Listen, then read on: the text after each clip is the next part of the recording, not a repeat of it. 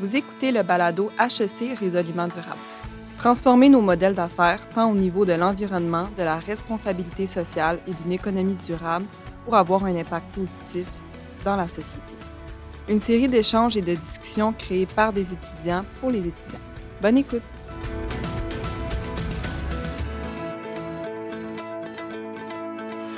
Bonjour à tous, bienvenue au troisième épisode de la série Balado résolument durable.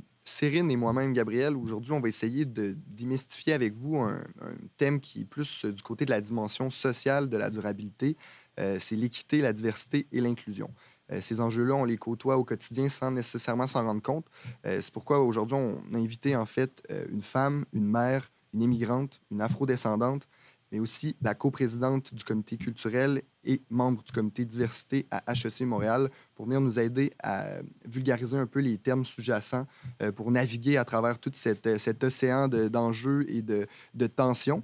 Euh, sa jeune fille aussi, Zoé, euh, va peut-être intervenir avec, avec nous aujourd'hui. Donc, l'inclusion est vraiment de la partie pour, ce, pour ce podcast. Comment ça va, Chloé? Ça va très bien, merci, vous deux. Moi, ça va bien.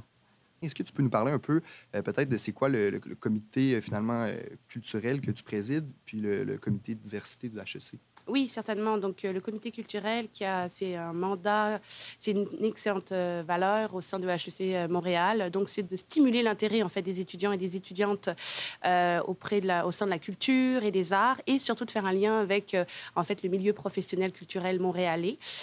donc, c'est certain cette, année, on a un enjeu, euh, c'est de recruter des membres et de surtout s'adapter à la, pandémie, en fait, tout ce qui est en ligne. Et euh, le comité diversité, tout simplement, c'est un comité extrêmement important au sein de HEC également, dont je suis membre. Euh, c'est un comité qui a pour but, tout simplement, d'apporter une vision inclusive auprès des étudiants et des étudiantes, que, quelle que soit, en fait, la communauté dont l'étudiant ou l'étudiante fait partie. Ça peut être LGBTQ+, ça peut être les minorités visibles, ça peut être l'handicap, le neuroatypie, etc. Donc euh, j'invite vraiment les étudiants et les étudiantes à se renseigner sur les pages Facebook euh, euh, pour pouvoir justement s'investir au sein des, associations étudiantes qui a pour objectif aussi de dynamiser le campus. Excellent. Ben, en fait, pour les auditeurs qui sont plus qui sont intéressés à en apprendre davantage, vous allez pouvoir trouver les liens vers les pages Facebook en description de l'audiovisuel. OK, dans cette optique, on va passer à la vulgarisation des thèmes, puis on va aborder un sujet qui fait parfois peur. Euh, on va notamment parler de racisme. C'est quoi le racisme? Comme c'est un mot difficile à prononcer. Et euh, Chloé, toi qui es dans, qui est dans le, comité équité, diversité, inclusion, euh, c'est quoi le racisme? Est-ce que ça a toujours un caractère violent? Ou est-ce que ça peut être parfois subtil? Est-ce que ça peut prendre différentes formes? Wow. Euh, beaucoup de questions, mais beaucoup de réponses. Euh, en fait, euh, le racisme, il a évolué dans le temps. c'est un concept qui est né à peu près, si je me souviens bien, dans le, au 17e, 18e siècle, suite au capitalisme. Je ne vais pas faire un cours d'histoire, mais l'idée, c'est qu'il évolue dans le temps. Donc aujourd'hui, le racisme, si on le définit, c'est juste un rapport de domination. C'est-à-dire qu'en général, une communauté domine une autre communauté. Ce qui fait que ça installe un une structure euh, sociale en fait euh, au sein euh, des sociétés pour justement préserver ce privilège d'être dominant versus d'autres personnes qui subissent cette domination. Donc le racisme en fait c'est un mot, ce sont des actions, ce sont des faits et on parle par exemple, il peut être subtil euh, c'est-à-dire vraiment sournois en fait, et on peut l'interpréter par euh, euh, des micro-agressions. c'est souvent du double sens, et soit la personne a les codes pour pouvoir comprendre ce qui se passe et verbaliser et réagir, soit la personne parfois repart avec elle, chez elle en fait, avec cette cette sensation de mal-être et analyse par la suite. Donc c'est vraiment des processus différents en fonction des personnes. Mais le racisme, il est partout. Il est partout, partout, partout. Euh, donc euh, autant dans les institutions, euh, autant entre, dans des cercles amicaux, dans des familles. Donc c'est quelque chose qu'il faut, on parle de tabou, mais aujourd'hui on est vraiment dans une ère où on ouvre la parole, on commence enfin à mettre des mots sur les termes et pour que tout le monde soit sur le même pied d'égalité, pour pouvoir en fait, agir euh, face à ce fantôme sournois, en fait. Euh, c'est vraiment ça. Donc, euh, notamment, le racisme, il, il y a aussi des discriminations. Il est initié aussi par des préjugés. alors, un préjugé, si je prends un exemple, oh, les Chinois, ils sont bons en maths Ça, c'est un préjugé positif. Donc, on a l'impression que ce n'est pas du racisme, mais ça l'est. Ça catégorise les, le peuple ou la communauté asiatique dans un stéréotype. Euh, ou par exemple, souvent, euh, ça c'était un préjugé positif, on va prendre un préjugé négatif. Euh, les Africains sont flemmards ou les Africains sont lazy.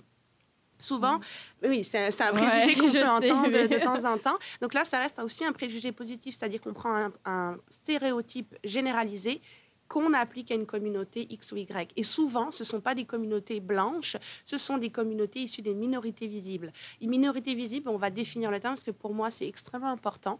Donc, en fait, euh, il va y avoir euh, les populations dites blanches. Ensuite, il va y avoir les minorités visibles. Les minorités visibles, ce sont toutes les personnes qui sont non blanches, non autochtones, non métisses, non inuites. Donc, il y a ces différenciations-là. Parce que, bien sûr, en fonction de la communauté d'où on vient, ont subi des discriminations différentes. Et je dois faire le lien avec, je me permets, je ne sais pas si c'était le sujet suivant, mais je suis lancée euh, avec l'intersection, l'intersectionnalité qui est un enjeu aujourd'hui. Euh, moi, j'aime bien faire référence à la théorie du millefeuille. C'est quelque chose que j'ai trouvé comme ça durant ces, ces, années de réflexion. En fonction de, de, des minorités, ou du moins des discriminations qu'on va subir, on peut les additionner. Je vais prendre mon exemple moi-même puisque ça me parle le plus. Je suis une femme, donc je peux faire affaire au sexisme. Je suis issue de l'immigration, donc je peux faire affaire aussi à du racisme, à du euh, communautarisme, etc. Euh, je suis mère euh, d'une petite fille, donc j'ai tout aussi ce, les, les, backgrounds qui viennent avec. je suis aussi étudiante, mais je n'ai pas l'âge d'être étudiante, donc il y a de l'agisme, etc. Donc en fonction de où on vient, euh, et des traumas qu'on a et des microagressions qu'on a pu subir, en fait, instaurés par le système. Euh, quand je parle de système, on va venir au racisme systémique. C'est un mécanisme de défense de la population dominante pour garder son privilège. Un privilège, euh, tout simplement, c'est un exemple concret. Je suis une personne, certes, afrodescendante. Mon père est blanc, ma mère est noire, je suis donc métisse, mais métisse dans le sens français et non pas canadien. Euh, et par contre, j'ai un nom à consonance blanche. Donc ça veut dire que quand je cherche un emploi, quand je cherche un appartement, je n'ai aucun problème. Mon nom va pas être une barrière à, à remplir ses besoins premiers. Alors qu'une femme ou un homme qui s'appelle Fatoumata Diaouri, Rokaya Diallo, va avoir des freins en fait dans la vie juste par son nom. Donc, je sais qu'au Québec, il y a des accommodements raisonnables. C'est pas du tout les mêmes structures, si je peux me permettre de comparer la France et le Québec. Mais euh, ça, par exemple, la photo n'étant plus obligatoire sur un CV, ça peut permettre en fait euh, de faciliter l'accès euh, à un emploi. Donc, c'est toute cette structure qu'il faut en fait décoloniser. J'insiste sur le terme décoloniser parce que on ne va pas faire d'histoire, je ne suis pas historienne, je ne suis pas sociologue, mais euh, en fait, c'est un processus qui a mis des années à s'instaurer, à s'ancrer dans les structures, et il faut en fait, euh, avec les alliés, on va pouvoir en parler après, parce que je vais arrêter de parler, mais avec les alliés, décoloniser ces structures-là pour euh, trouver, pas une égalité, ce n'est pas l'égalité qu'on cherche, c'est une équité. L'équité, la différence avec l'égalité, c'est par exemple, je pars beaucoup, je fais une course à obstacles, je pars au même niveau, sauf qu'il y en a qui ont plus d'obstacles que d'autres, donc on ne peut pas arriver en même temps à la fin. Donc mhm. l'équité, c'est ça. C'est ça qui me, qui me concerne le plus. Voilà. de, vraiment la notion de systémique, vraiment quand on insiste sur le système, est-ce que c'est toujours quelque chose qui est fait consciemment? Ou ça peut parfois avoir plus euh, des, en fait, c'est une approche qui est plus inconsciente. On s'associe plus à un individu qui nous ressemble, par exemple. Donc, on va faire un choix inconscient de prendre cette personne-là en premier. Ça va nuire aux opportunités de toute une autre communauté sans, sans qu'on s'en rende compte. Oui, les biens conscients, justement. C'est-à-dire qu'on a été, euh, comment dire, euh, presque brainwashed, en fait, depuis qu'on est né. Et par instinct de survie, je pense, euh, on va, on va s'identifier à ce qu'on connaît et à ce qui nous ressemble, tout simplement. On va dans un espace, je donne un exemple concret, on va dans un espace public, il va y avoir beaucoup de personnes noires, la personne blanche va aller chercher instinctivement la personne une autre personne blanche pour se rassurer, euh, tout simplement. Euh, alors, c'est sûr que oui, et quand on parle de décolonisation, c'est justement aller chercher cet inconscient, mettre les faits devant les yeux, euh, sensibiliser, vulgariser les termes et mettre des actions collectives ensemble. C'est ça l'objectif. Et c'est là où on fait le lien avec le terme d'allié. Alors un allié, c'est attention, parce que je mets vraiment un bémol et je suis en train même de réfléchir à cette notion d'allié. Je pense qu'il faudrait trouver un autre terme. En tout cas, ça c'est euh, mes, mes, recherches personnelles. Mais un allié, en fait, comment il se positionne? Un exemple concret. Euh, je suis dans la rue ou je suis à un événement, il y a quelqu'un qui, euh, qui, me dit, ah, de toute façon, les, les, personnes noires, elles sont X ou Y. Donc, un allié, c'est une personne qui ne fait pas forcément partie de cette communauté-là, qui a conscience de ses privilèges. Et c'est là, c'est là où on rentre dans quelque chose, la white, euh, la blanchité ou euh, la fragilité blanche, comme on l'appelle. C'est-à-dire, la fragilité blanche, c'est je prends conscience que j'ai des privilèges, que je participe au racisme et aux discriminations, mais ça demande un effort mais mental, un effort de résilience. Et on ne sait pas, les gens sont prêts à faire cet effort-là. Donc, ils sont confrontés parfois à leur propre image et pas eux ou ils, mais chaque individu qui est confronté à sa propre image, parfois, euh, il y, y, a une résistance, en fait. Et donc, l'idée, et c'est ça qui est assez délicat dans le, procédé d'allié, c'est qu'on se confronte parfois à des résistances. Donc, ça veut dire que c'est souvent en minorité visible de faire encore l'effort de sensibiliser, de vulgariser euh, pour la population dominante et euh, l'effort doit être fait des deux côtés. C'est une, pour moi, dans ma définition, c'est une procédure gagnant-gagnant, 50-50. Chacun fait un pas et s'il y a des questions, on les pose, euh, mais on agit. C'est ça un allié. On agit, on se forme, on se documente, on se renseigne. On a un outil extraordinaire au 21e siècle qui s'appelle Google. Euh, il y a toutes les ressources accessibles sur Internet. Donc aujourd'hui, pour moi, on n'a plus d'excuses. Surtout que ça crée une charge mentale aussi pour la personne racisée qui euh, constamment en train de se justifier, constamment en train de dire non, c'est pas ça, aller voir les recherches, aller faire les, aller, euh, ouais, ça, aller faire les, vos recherches.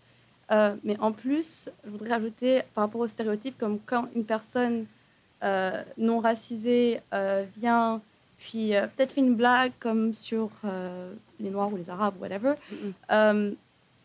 si la personne réagit pas, peut-être que ça veut dire qu'elle intériorise aussi cette conception de son identité, car lorsqu'on construit sa propre identité, surtout lorsqu'on est super jeune, et même à notre âge, là on a quand même 20 ans, on, la construit par rapport au regard des autres, beaucoup. Donc quand, quand quelqu'un vient et donne comme, met une étiquette à ton nom sans que toi tu le veuilles, c'est comme si tu intériorisais ça, puis en même temps tu renies par ton identité, tu renies, tu commences à un peu te haïr en fait. Oui.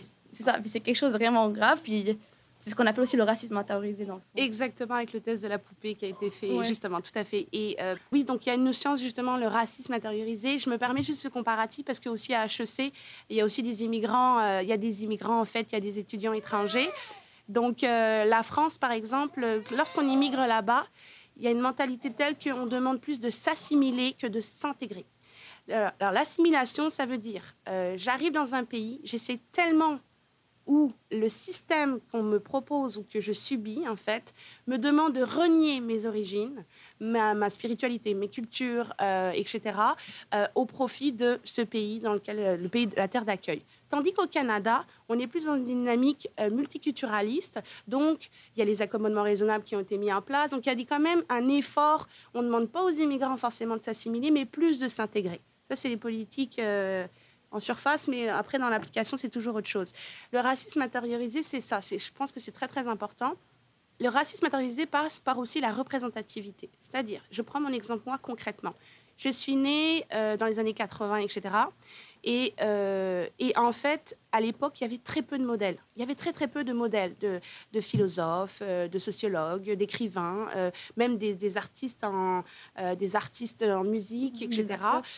Oui, c'était souvent catégorisé au hip-hop, alors qu'il y a des superbes. Euh, il y a une violoniste asiatique extraordinaire, mais ça, c'est après des aralitistes, mais on pourra en reparler, versus culture euh, mainstream. Mais euh, c'est sûr que s'il y a un manque de représentativité, on ne peut pas se référer. On n'a pas de modèle de référence. Donc, on doit zigzaguer, en fait, dans une société où, avec des modèles qui ne nous ressemblent pas. Je prends l'exemple du racisme intériorisé que j'ai vécu moi-même. Je me défrisais les cheveux toute mon adolescence, toute ma jeune enfance, parce que je n'aimais pas mes cheveux, parce que j'ai les cheveux crépus, j'ai une immense afro sous les tresses que je porte présentement, euh, mais euh, ça, ça faisait partie de la démarche. Et ma mère aussi, j'en ai eu une discussion avec elle, on en a discuté, elle m'a dit, je l'ai fait pour te simplifier la vie plutôt que de me euh, parce qu'elle, elle faisait d'une partie d'une génération, elle s'est assimilée et non pas intégrée. Donc pour elle, dans sa tête, si tu n'as pas de cheveux crépus, tu auras plus d'offres, euh, de, possibilités professionnelles, euh, etc. Donc ça fait un partie d'un processus. Sauf qu'aujourd'hui, on a le nappy hair, qui est justement, on prône le cheveu naturel, on prône nos traits, on aime notre couleur de peau. Il y a vraiment une démarche, en fait, qui est bien sûr initiée par les communautés afro, c'est juste que c'est la communauté à laquelle j'appartiens. Euh, donc, on est en train de, sensibiliser les jeunes filles, les jeunes garçons, parce qu'il y a aussi les stéréotypes des femmes, les stéréotypes des hommes. L'homme noir, euh, euh, qui n'est pas forcément bon à l'école, qui est lazy, qui, fait des enfants partout. Donc, il y a toute cette image à casser, en fait. Et pour refaire le lien avec HEC, Montréal, souvent, moi, je suis dans mon programme, je suis au DESS en gestion d'organismes culturels. Je n'ai vu aucun prof racisé. Aucun. Dans mon programme. Euh, notamment même dans ma classe en fait. Les étudiants? Les étudiants et les étudiantes. Je, suis l'une. On doit être peut-être, je, comme ça, euh, sur 30 personnes, on est peut-être deux ou trois. Donc quand il y avait des enjeux, oui, il y avait des enjeux de sexisme, ou il y avait des, mais il y avait aussi des enjeux justement de euh, discrimination, il y avait des, il y avait des enjeux de, ne serait-ce qu'au niveau des références, elles manquent de diversité on étudie Mintzberg, on étudie euh, euh, Cole, euh, on étudie oh, très bien. oui, il y a une culture occidentale qui est très intéressante, qui est très importante, mais il y a des magnifiques ressources en Afrique, il y a des magnifiques ressources en, Asie qui sont extrêmement difficiles à trouver sur les réseaux sociaux. Je les fais, je les recherche, je les recherche. Il faut arriver à la quatrième page de Google pour avoir d'autres ressources. Et notamment quand on parle d'appropriation culturelle, parce que ça, c'est un enjeu aussi du racisme, c'est-à-dire que le peuple dominé va extirper, voler concrètement euh, une culture, un produit, une tradition, euh, une philosophie à un peuple dominé et va se l'approprier sans tirer bénéfice et non sans remercier le peuple en fait. Mhm. Si je prends un exemple concret, dans la culture, euh, la, mode, Prada avait fait un défilé il y a deux ans où justement il s'était approprié le blackface enfin, c'est un, on se colore le visage en noir, on porte aussi des coiffes amérindiennes, mhm. mais ce sont des blancs et des blanches qui défilent, sans remercier la culture afro euh, ou amérindienne mhm. et sans non plus mentionner en fait, le mentionner et collaborer avec euh, les peuples dominés. C'est super intéressant en fait tout ça, mais maintenant qu'on a mis peut-être des un barème autour de tout ce, ce, terme-là qui peut être souvent tabou. Euh, si on veut ancrer le discours un peu plus dans l'action, dans le concret, euh, comment qu'on invite les étudiants du HEC à prendre action puis justement à s'engager à ce niveau-là pour euh, éviter que des jeunes comme toi aient à se plaquer les cheveux pour, pour cacher un peu ses racines? C'est très intéressant. Donc, je pense la première des choses, je vais m'adresser à deux populations parce que ce pas les mêmes enjeux, ce pas les mêmes méthodes pour ces, ces deux populations. Les populations des minorités visibles, des autochtones, des inuits, des métis, euh, doivent avoir plus de parole. Pour avoir plus d'espace de parole, c'est-à-dire s'investir peut-être dans des euh, organismes, euh, s'investir dans des associations étudiantes, s'adresser au, service EDI, donc équité, diversité, inclusion, parce qu'ils sont à la recherche de témoignages pour pouvoir adapter une politique. je dirais aussi, mais tout en préservant leur santé mentale. Ça, et il faut respecter ça, c'est extrêmement important. Euh, notamment, c'est aussi peut-être ne pas avoir peur d'aller voir un professeur en disant ça, j'ai une problématique, je ne comprends pas pourquoi vous avez dit ça, je ne suis pas forcément d'accord. Ne pas avoir peur de lever la main en classe et de dire je ne suis pas d'accord avec ça parce que. Et je pense que les profs ici sont quand même assez ouverts d'esprit pour pouvoir entendre euh, ça m'est déjà arrivé, en fait, j'ai vécu l'expérience, c'est pour ça que je me permets de la partager. Euh, ça, c'est pour les, je dirais, euh, pour les personnes et ne pas hésiter à, à s'investir au comité diversité. ça, c'est très, très important. Pour les personnes blanches, ça veut dire se renseigner, s'informer, voir s'il y a des formations, des ateliers qui sont faits, y aller, poser des questions et certes, se sensibiliser, mais surtout quand il pose une question à une personne issue des minorités visibles, autochtones, métis ou inuits, s'informer ou prendre un angle pour ne pas rentrer dans la microagression, mhm. tout simplement. Écoute, je suis désolée, je ne comprends pas l'enjeu, je ne suis pas formée, est-ce que ça te dérangerait de m'expliquer pourquoi? Là, ça veut dire, OK, je prends conscience, j'arrive pas comme un colon en disant non, c'est comme ça qu'il faut faire. Je, non, mais c'est parce que parfois, il y a le. Ça arrive très souvent, mais c'est important de dire je ne veux pas blesser, je, je, je, veux juste être un allié, mhm. mais il faut que, ça, faut que la, la démarche émane de la personne. Alors, au niveau des étudiants, mais je suis obligée de rentrer dans cette, euh, dans cette sphère aussi, c'est le, travail des professeurs. C'est le travail professeur.e.s, c'est le travail aussi de la direction, c'est le travail aussi de la, le, du, euh, du, cadre administratif, du corps administratif, d'aller faire aussi ses recherches, d'aller se former et de travailler. Je pense aujourd'hui, on est dans une ère, on l'a vu pendant la pandémie, on est dans une ère de mutualisation des efforts, mutualisation des données, euh, mutualisation des informations. Et c'est extrêmement important de travailler de manière collaborative et transversale, de plus en plus transversale. C'est-à-dire que si on se retrouve autour d'une table ronde à discuter de ces enjeux-là, ce n'est pas parce que je suis le directeur ou la directrice que j'ai un droit de parole supplémentaire. On est au même niveau, on discute et on échange pour trouver des solutions collectives. C'est ça, le, je pense, le travail à faire et ça prend du temps et de la patience. Et, euh, Parce que généralement, les, les, les, gens ont des mécanismes de défense aussi, fait que c'est quand même assez difficile comme euh, de like, put your idea across, je m'excuse pour euh, l'anglicisme. Là, Chloé, c'est quoi l'avantage d'inclure les gens dans des démarches à l'école? C'est quoi le, c'est quoi la valeur ajoutée qu'on peut avoir pour nous-mêmes, puis également pour la communauté, puis plus général pour la société? OK. Alors, inclure les gens, c'est quels gens bah, Mettons, euh, tous, toutes les personnes qui sont marginalisées, mettons. Que ce soit euh, par rapport à leur, euh, race, par rapport à leur handicap, par rapport à leur orientation, leur orientation, sexuelle, my bad, puis etc. etc. OK. C'est-à-dire, c'est souvent, c'est de, de, faire, de faire appel aux personnes concernées. Mm-hmm. Souvent, euh, je vais prendre un autre exemple tout simple. Euh, l'appropriation culturelle, vous tapez dans Google appropriation culturelle. Je vous dis, les cinq premières pages, c'est uniquement des auteurs, autrices euh, blanches, en fait, ou blancs. Et il faut arriver après ces pages-là pour pouvoir avoir des articles rédigés par des personnes concernées. Donc, inclure ces personnes concernées, ça veut dire écouter il y a un documentaire qui a été très bien fait qui s'appelle Ouvrir la voie par Amandine Gay, je vous le conseille. Euh, justement, c'est faire appel aux personnes concernées pour comprendre leur réalité et non pas faire des procédures, des politiques euh, avec une, perception de ce que les personnes peuvent subir. Ça, ça fait preuve d'inclusion, en fait.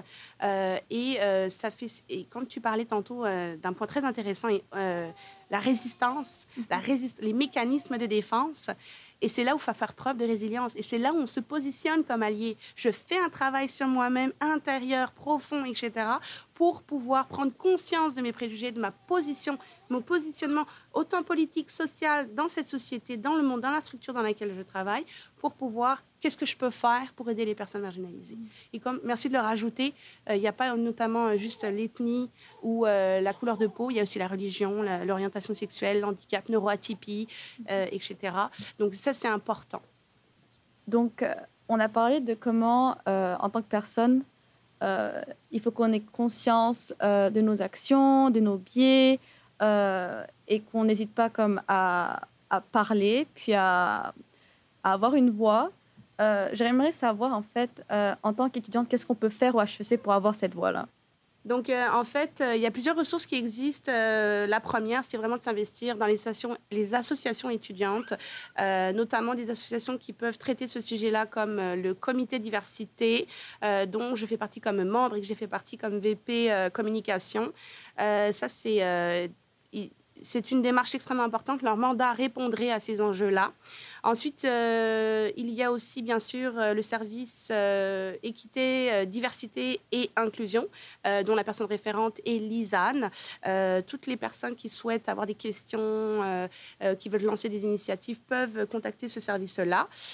notamment, il y a aussi le Fonds du développement durable. Bien sûr, toutes les informations sont accessibles sur Internet.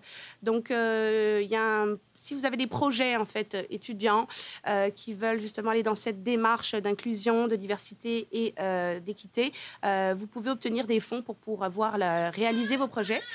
Et notamment, euh, vous avez aussi, bien sûr, du soutien psychologique, euh, ce qui est très important parce qu'on parle de charge mentale en tant qu'étudiant, en tant qu'étudiant racisé, etc. Euh, puis vous avez bien sûr une politique qui est en train d'être mise en place par le service EDI. et il y a déjà une première étape qui a été faite et je pense qu'elle peut être améliorée. Et bien sûr, elle ne se fera pas sans les étudiants et étudiantes. Donc, en terminant, euh, en fait, on, je pense qu'on a bien mis le doigt dessus sur euh, les enjeux euh, que traite l'EDI. Ensuite, comment ça peut être représenté sur le campus des HEC. pour terminer, veux-tu nous parler un peu de, la suite? Qu'est-ce qu'on doit faire pour, mener cette bataille ensemble, puis qu'on arrive à, à bout de, de ces enjeux-là, finalement? Oh, OK j'aurais pas la légitimité de dire écoutez-moi, je suis la voix de la sagesse, mais euh, j'irai plus dans c'est une démarche collective en fait. Euh, ça doit être initié autant par les étudiants, le corps professoral, le corps administratif et le corps enfin de décision en fait. Euh, et il faut vraiment que ce soit dans une démarche d'un échange constructif, non pas uniquement pour pointer mais pour travailler, trouver des solutions ensemble de manière collaborative. Je pense sincèrement que c'est faut pas que ce soit un discours de surface, il faut que ça rentre dans, un, dans des actions de fond et sur du long terme. Excellent, mais merci beaucoup. Je pense que ça fait euh, ça, complète bien le, sujet pour cette troisième épisode des balados résolument durables. Euh, si vous voulez aller liker notre page Instagram, Facebook, n'hésitez pas. Puis tous les liens qui ont été mentionnés pendant la, le podcast vont être disponibles en description. Merci, au revoir. Au revoir.